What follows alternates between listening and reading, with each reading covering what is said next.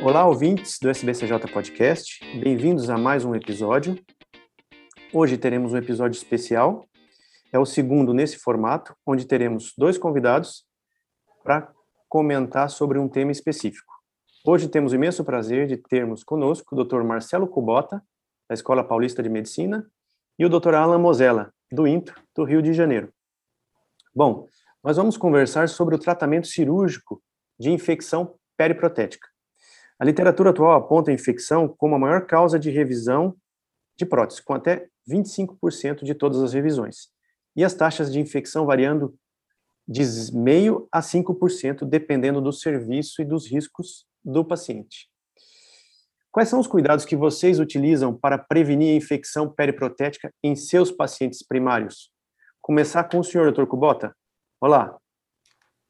Oi, meus cumprimentos a todos, agradeço aí o convite para estar participando desse podcast.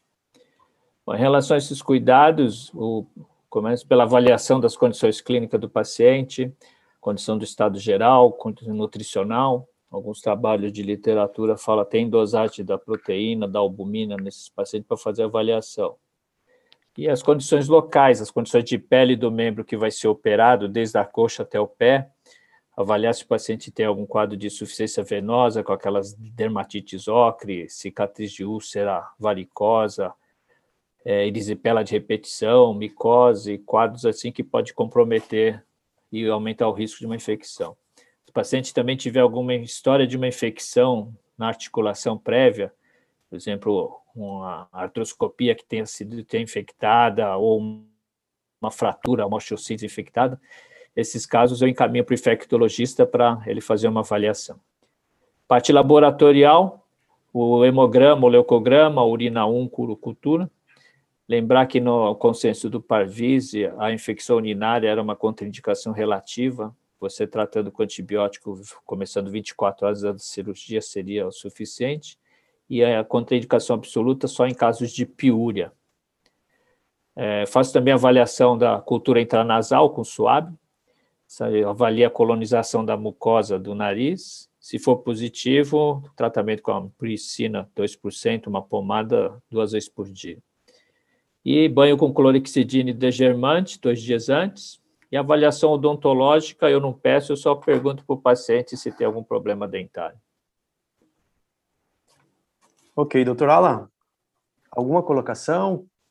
Tudo bem? Qual é a sua, a sua prevenção das infecções aí no paciente primário seu? É, inicialmente, eu agradeço o convite, e cumprimento a todos os ouvintes. De fato, é parecida com a do Cubota. Eu acho que otimizar a parte clínica, o paciente tem que estar bem da parte clínica, ou ajustar alguma necessidade, alguma necessidade, algum aspecto.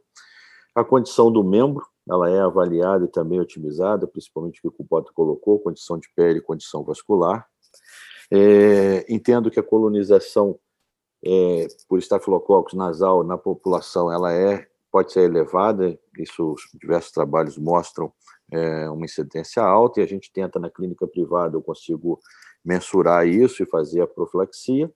No instituto nem sempre a gente consegue fazer isso individualizado e aí existe um debate se se pode ser realizado o tratamento é, preventivo com a descolonização, como curicina, e com o banho de clorexidina, como o Kubota colocou. E tenho bastante preocupação também com os cuidados de sala. Os... Quer seguir, Kubota? Eu vou. Eu acho que você pode seguir, Alan. Pode tá. concluir tá. essa parte, por favor. Tá. E aí os cuidados de sala também. É, a questão do cuidado de pele, é, remoção dos fâneos, dos pelos no, no, no pré-operatório imediato ali, dentro da sala cirúrgica, com bastante cuidado para não machucar a pele. É, mas a maior preocupação eu entendo que é o fluxo de pessoas entrando e saindo do centro da, da sala cirúrgica, a abertura dos materiais de forma bastante organizada e não deixar virar é, ficar um pouco confuso. Eu acho que nesse momento pode ter contaminação do material basicamente esses dois pontos eu acho importante da sala cirúrgica, né? E os cuidados de pós-operatório, evitar um, um hematoma, um cuidado com a ferida, evitar uma necrose de ferida, eu vejo como os pontos cruciais nesse nesse controle de nessa prevenção da, de infecção.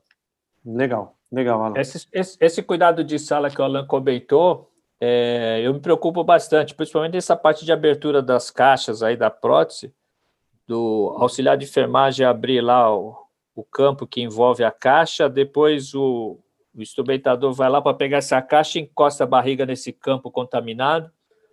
Aí depois, enquanto ele espera no intervalo, ele fica de braço cruzado, apoiando justamente na barriga, aí onde que essa área estava contaminada. Então, acho que tem que ficar bem atento a isso mesmo. Legal, pessoal.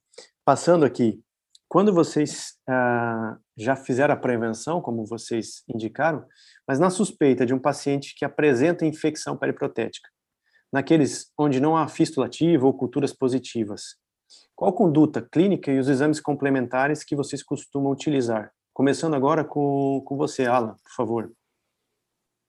Paciente com uma suspeita de infecção, eu acho que assim, a primeira coisa a ser entendida é que existe a necessidade de uma ação e uma decisão bastante rápida. Essa decisão, por vezes, a gente precisa de ajuda. Então, a gente tem que lembrar do colega clínico, tem que lembrar do colega infectologista, e ele pode estar desde o primeiro momento nessa avaliação e dessa decisão. É, inicialmente, eu acho que exame físico, isso leva a gente a ter uma suspeita maior ou menor. Exames de, de sangue, hemograma, VHS, PCR, lembrando que, por vezes, se for um pós-operatório imediato, isso fica um pouco difícil, porque esses exames eles podem estar alterados no pós-operatório normal de uma artroplastia. Persistindo a dúvida, a gente pode fazer uma punção articular é, para avaliar a contagem de leucócitos e o diferencial de polimorfo nuclear, associar isso ao teste da esterase leucocitária, se tiver possibilidade também a alfa-defensina, então, isso leva a gente a entrar no critério, possibilita a gente a avaliar melhor pelos critérios e até pontuar para definir se esse paciente precisa ir para a sala para ser abordado e coletar material e fazer um D mais R ou a revisão, enfim. É, então, basicamente isso. Em termos de imagem, eu também utilizo, é, mas normalmente não como diagnóstico, mas um raio-x, por exemplo, para me dar uma ideia se o implante está é, solto se ele está fixo. Uhum. Turcobota, alguma coisa acrescentar, Turcobota? É, da parte do quadro clínico, eu valorizo muito a dor do paciente. Então, o, o, o processo inflamatório pós uma prótese, o paciente ele tem dor, mas ele tem essa parte da movimentação. Quando começa a complicar e tem infecção, a dor dele, a movimentação é bastante importante. Então, eu valorizo muito esse dado. Essa parte da investigação é o que o Alan falou, e para acrescentar só o PET-CT, que, que seria um exame a mais também, porque a gente sempre tem aquela dúvida no, nos casos assim que não é bem claro, não tem fístula, não tem um quadro bem evidente. Um PET-CT seria, de repente, decisivo para falar se tem infecção ou não, porque os outros exames muitas vezes acaba ficando até um, um pouco subjetivo, né? Uhum.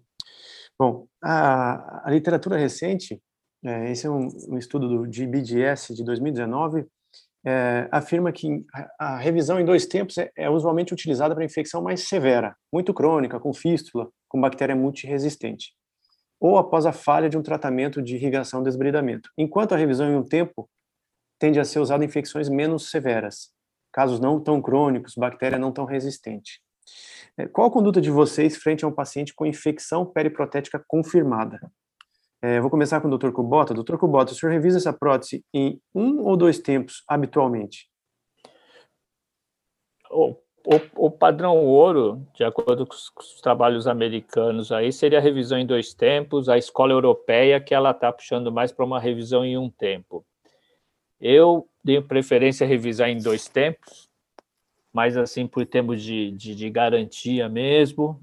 Mas eu acho que para o paciente, se pudesse realmente a gente ter uma garantia de um resultado melhor, de fazer um tempo, para ele é sempre bem melhor. Certo. Doutor Alan, e o senhor aí, qual que é a preferência sua em relação à infecção? Dois tempos, um tempo? Bom, na minha prática clínica, habitualmente eu faço é, a revisão em dois tempos no cenário de infecção.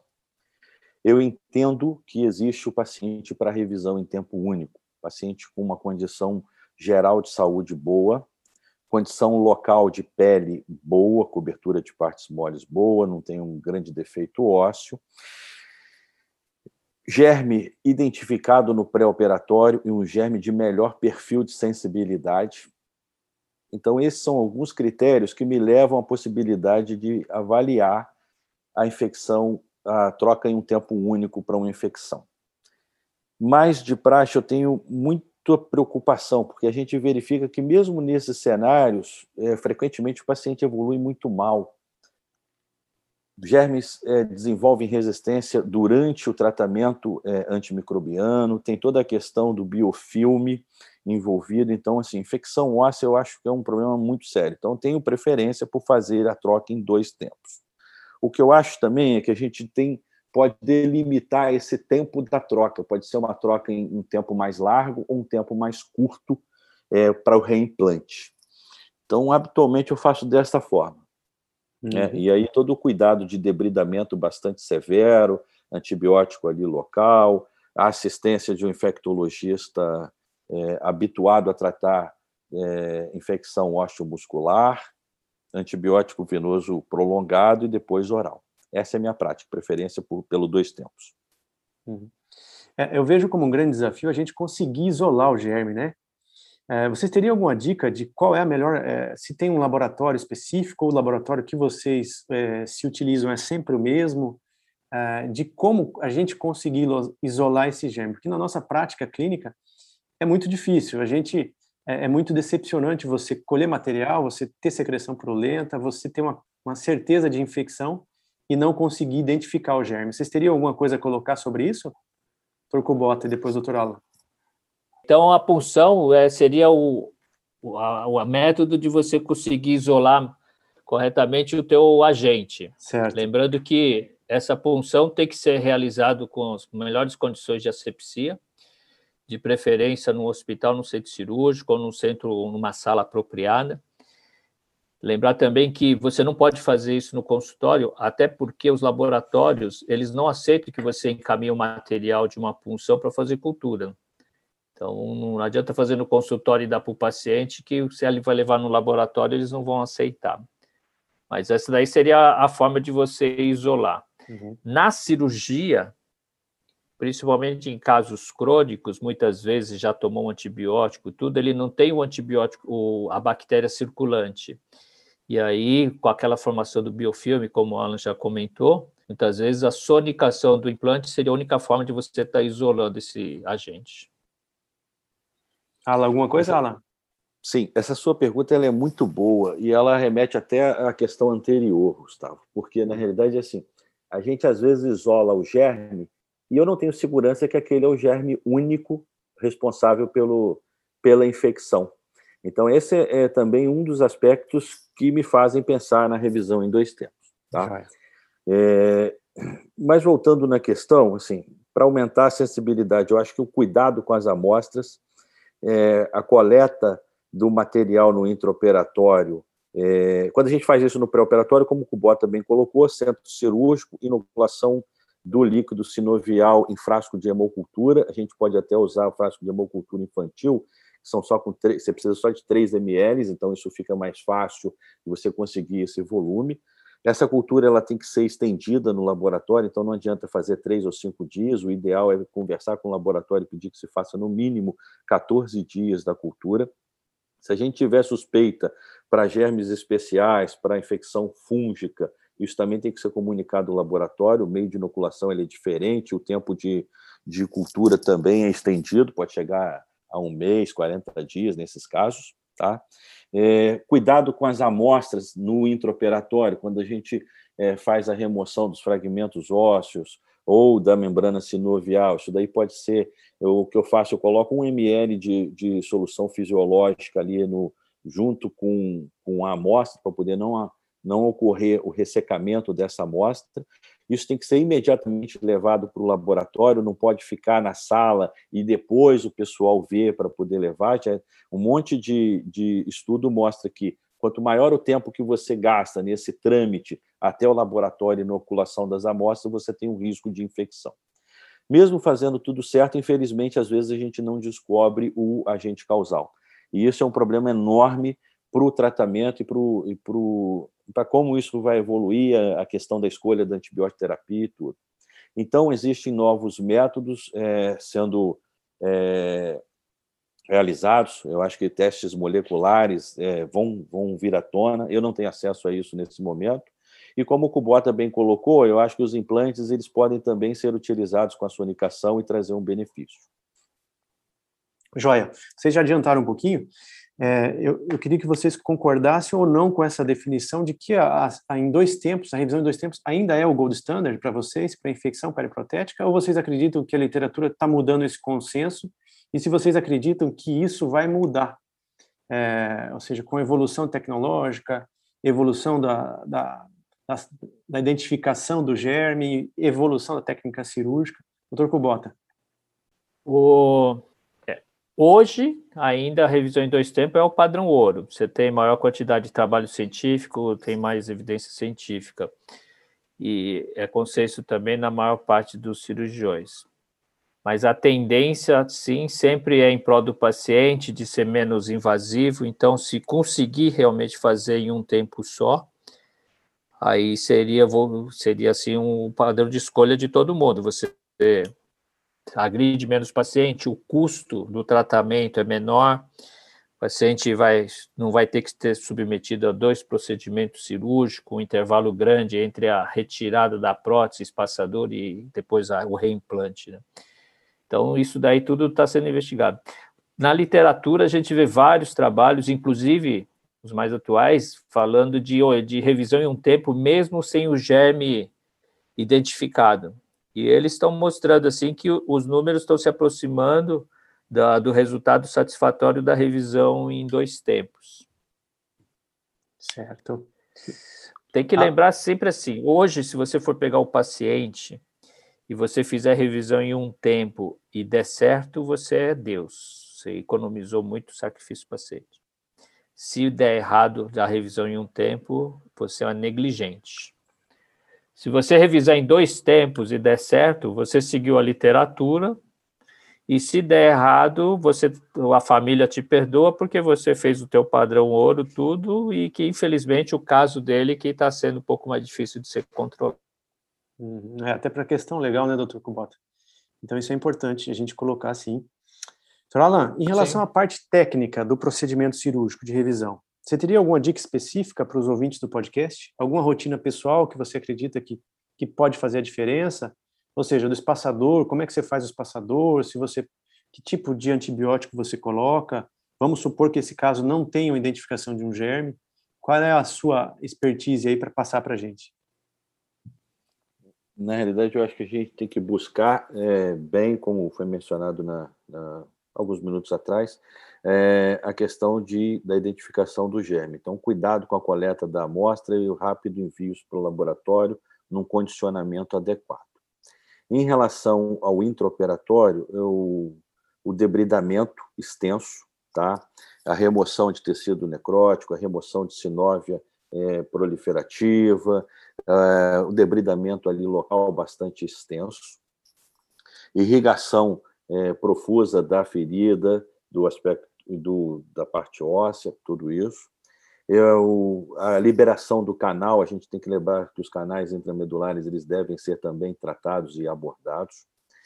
É, idealmente, eu realizo o, o, o espaçador, pode ser articulado ou pode ser fixo, no cenário de maior gravidade, maiores defeitos ósseos, eu preferência ou uma cobertura de pele em sofrimento, eu dou preferência por espaçador fixo, mas o, o móvel ele é viável, é, em toda a literatura ele mostra é, a cura numa proporção exatamente igual ao fixador estático, do espaçador estático.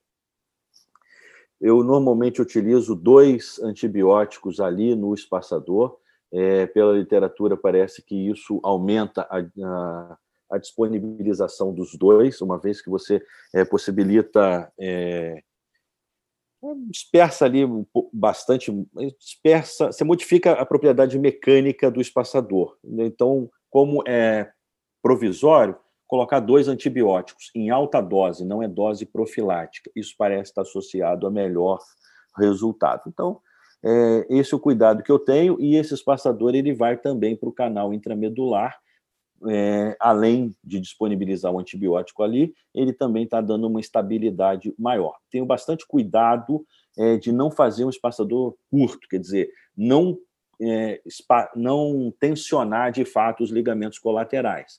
Quando a gente faz um espaçador que os ligamentos colaterais não ficam bem tensionados, para o segundo tempo é um problema, existe uma dificuldade adicional.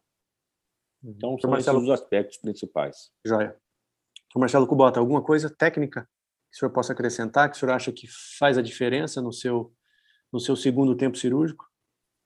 O, primeiro, em relação à, à ferida, à cicatriz. Então, eu costumo tirar toda aquela cicatriz prévia do paciente, até porque a qualidade de pele é ruim, desde que tenha condições. Né? Muitas vezes, esses casos acabam faltando pele, mas sempre que possível, eu tiro essa cicatriz. Já vi casos de deiscência por causa dessa qualidade da cicatriz prévia que não foi retirado e aí acabou abrindo toda a ferida. Em relação à parte de, de, de, material, o Alan já, já explicou tudo de fazer. Eu faço coleto no mínimo seis amostras, eu faço líquido sinovial, a membrana sinovial, o osso metafisário da tíbia, o osso metafisário do fêmur, o canal medular do fêmur da tíbia. E, bom, de, de que acrescentar o espaçador, de, se possível, espaçador articulado, se bem que o espaçador articulado ele é quase preço de um implante primário, preço. Se não tiver, eu procuro moldar o cimento no formato de um, de um implante para tentar ter essa mobilidade, porque o fato de você ter uma mobilidade, você permite o quadríceps mais permeável e facilita a exposição numa segunda cirurgia. O antibiótico, como a Ana já comentou, é, esse antibiótico do cimento, por iluição, ele vai impregnando o tecido e é um fator a mais também de, de cura local. Alguns colegas falam de usar azul de metileno para facilitar a retirada depois desse cimento. Eu, particularmente, eu não uso. E o tempo que fica esse espaçador é, é juntamente com o infectologista, a hora que ele dá o ok falando que a gente pode trocar, aí a gente acaba trocando. No SUS, a gente tem até alguns pacientes que ficaram traumatizados por causa da, da prótese que infectou, aí teve que botar espaçador, ele tem medo de fazer o reimplante e ficou até mais de um ano com esse espaçador aqui também. Uhum. Bom, nós todos sabemos aqui da sociedade que vocês têm bastante experiência com esse tipo de cirurgia, esse tipo de, de revisão protética. Mas qual o conselho que vocês dão para um cirurgião que não é experimentado nesse tipo de cirurgia? É, em relação à curva de aprendizado, a equipe que ele precisa ter e desenvolver para começar a fazer essas cirurgias. Alan, você pode começar aí a, a, a dar conselho para os nossos cirurgiões aí? É, na realidade, a gente está falando de uma, de uma cirurgia ou de uma complicação, que a complicação dela pode ser amputação ou óbito. Então, assim, bastante cuidado. Eu acho que o primeiro, a primeira coisa que eu falaria é cuidado. A segunda coisa, chamar ajuda. Ter um bom infectologista, um infectologista não generalista, de preferência com bastante experiência no tratamento de infecções osteomusculares. É, colegas experientes que estejam acostumados a remover implante, faz, fazer isso com bastante cuidado para não aumentar ainda mais a perda óssea associada e dificultar ou até impossibilitar uma reconstrução, um reimplante. Cuidado com partes moles, acho essencial é, cuidado com o mecanismo extensor, não é incomum a gente verificar que no afã de tentar ajudar o paciente, é, a manipulação, às vezes, ela pode, além de causar essa perda óssea adicional, é, lesionar o mecanismo extensor e aí a coisa começa a agravar ainda mais. Cirurgião plástico, às vezes, é importante ter por perto, por conta de, de ser necessário rodar retalho, se é necessário um cuidado de ferida um pouco mais agressivo. Então, são esses os aspectos que, que eu elenco como os principais assim na minha prática para a gente buscar dar um sucesso. Mesmo assim, esse é um tipo de, de complicação que nem sempre a evolução é favorável. Mesmo fazendo tudo isso que o doutor Kubota, eu estamos discutindo aqui, identificando o germe, fazendo o espaçador bem feito, é um número bastante grande de pacientes ainda precisam fazer uma troca do espaçador, eles não conseguem progredir para uma para um reimplante. Alguns desses pacientes também, além depois do reimplante, tem um novo episódio de infecção, então a gente fica diante de duas falhas de artroplastia por infecção, então esse cenário é bastante complicado. É, então, cuidado, esse é o principal ponto.